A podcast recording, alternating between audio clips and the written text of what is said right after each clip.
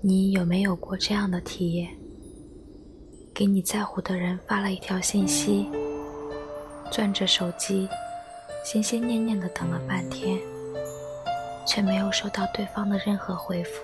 你心里肯定在想：嗯，你没有回我的信息，一定很忙吧？听众朋友，你们好，这里是每天一米阳光网络电台。FM 一三五一一五六，我是主播小豆花。我有一个开咖啡馆的朋友，叫刚哥，平生最大的心愿就是开一家咖啡馆，雇着一帮有着劈柴喂马情怀的员工。前段时间我们见面，他向我坦言，自己喜欢上了店里的一名女客人。女客人叫桃子，是个平面模特。刚哥初次见她的时候，她正坐在靠近橱窗的位置，手里捧着一杯拿铁，随手翻阅着时装杂志。她的侧脸很好看，身上散发着好闻的薄荷清香。她犹豫了很久，终于鼓足了勇气走过去。成功的要到了他的微信。马尔克斯在《霍乱时期的爱情》里这样写爱情：见到他的那一刻，他便知道一件无可挽回的事情终于在自己的命运中发生了。往后的日子里，刚哥在微信上。对桃子发起了攻势。起初，桃子的态度似乎稍显冷感。刚哥心想，姑娘嘛，对于不太熟悉的男子主动示好，难免会有所矜持。他希望以自己持续付出的热情，去消融桃子的这座孤冷的冰山。他把她设成了指定。以便第一时间查看他的消息，谈论天气，分享美食，吐槽工作，想尽各种幽默的段子，写了删，删了又写，为了讨好自己心爱的姑娘，刚哥劳费心神，就是为了能写出迎合姑娘心意的短信来。而桃子偶尔才会以简单的“嗯嗯，是的”作为回复，大多的时候是没有任何的回应。他劝慰自己，桃子没有回复自己的消息，一定是在忙吧。刚哥认为，每一条未曾回复的消息，都是桃子对自己诚意的试探。万万不可在此时乱了阵脚。他特地为他研磨了一款咖啡，并以他的名字作为咖啡的命名。他第一时间拍下照片发给桃子，邀请他品尝。然而，消息如往常一般的石沉大海，没有回复，倒也罢了。桃子却随即发了条朋友圈。原来他都看到了，只是不愿意回复而已。面对那些发出后却没有下文的消息，刚哥隐约也能猜出一个大概来。他并不忙，只是不愿意为你有空而已。回复对方一条消息。也仅仅消耗几秒钟的时间，哪怕当时因为某种原因并没有及时查看，但过后也应该第一时间给予回应吧。这是人与人之间最起码的尊重。但是在他的眼里，你几乎成了可有可无的存在。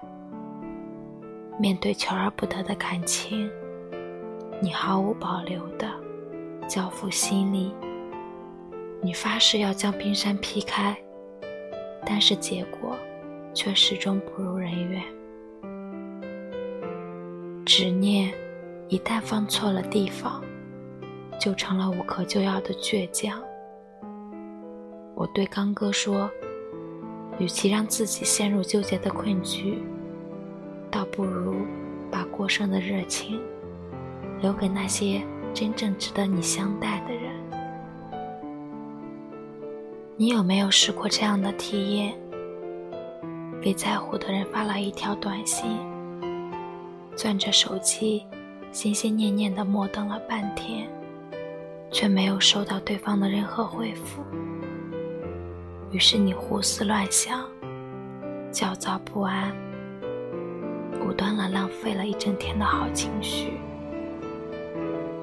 其实，只要你发出的内容不是过于令人语塞，一般不予回应的理由，是他对你敲下的一字一句熟视无睹，其中隐藏着一个残酷的事实：他对你。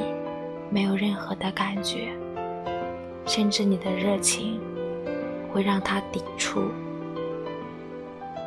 在这种情形之下，哪怕你的消息编得有多么的诙谐有趣，多么的情真意切，他都可以沉默以对。刚哥对我说。如今桃子的头像依然存在在他的好友列表里。他坦言，心底深处对桃子怀有的那股激烈的情感，早已经消耗殆尽了。后来的刚哥，一门心思的经营事业，咖啡馆做得越来越好。上个月，他和女友领了证，很快就办婚礼了。女友是相识多年的老朋友，据说这些年来一直在他身边默默付出了很多，终于修成了一段相携白首的好姻缘。在得知刚哥结婚的消息之后，我给他发了一条消息：这个世界上总会有一个人，能读懂你说出的每一句话的真意。能看透你眉宇间的每一声叹息，在某个深夜或者晨曦，认真的回复你发出的每一条消息。我们的深情，只有用对的地方，它才有意义。人活于世，注定会遇到太多求而不得的遗憾，但你总会在。经历了许多考验之后，抵达一个温暖的地方，找到一个珍惜你深情的人。在这之前，你需要做一个真切的自己，不辜负每一份难得的热情，也不必牵强的讨好任何冷漠。最后，我想提醒你。也提醒我自己，无论多忙，都请记得回复别人的消息，因为在屏幕的那一头，是一个对你无比在乎的人。晚安，愿你的深情不被辜负，愿你的悲喜都被懂得。让我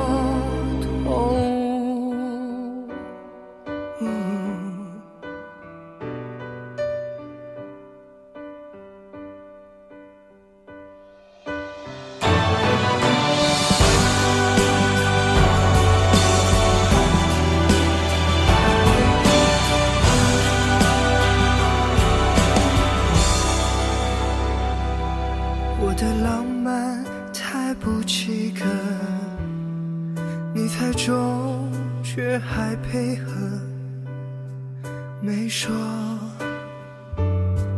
想做纸歌记录你我，写三句，身旁你的眼红了，想起来怎么像梦。小的美好，大的感动，是过找个秋冬，沦为下片的。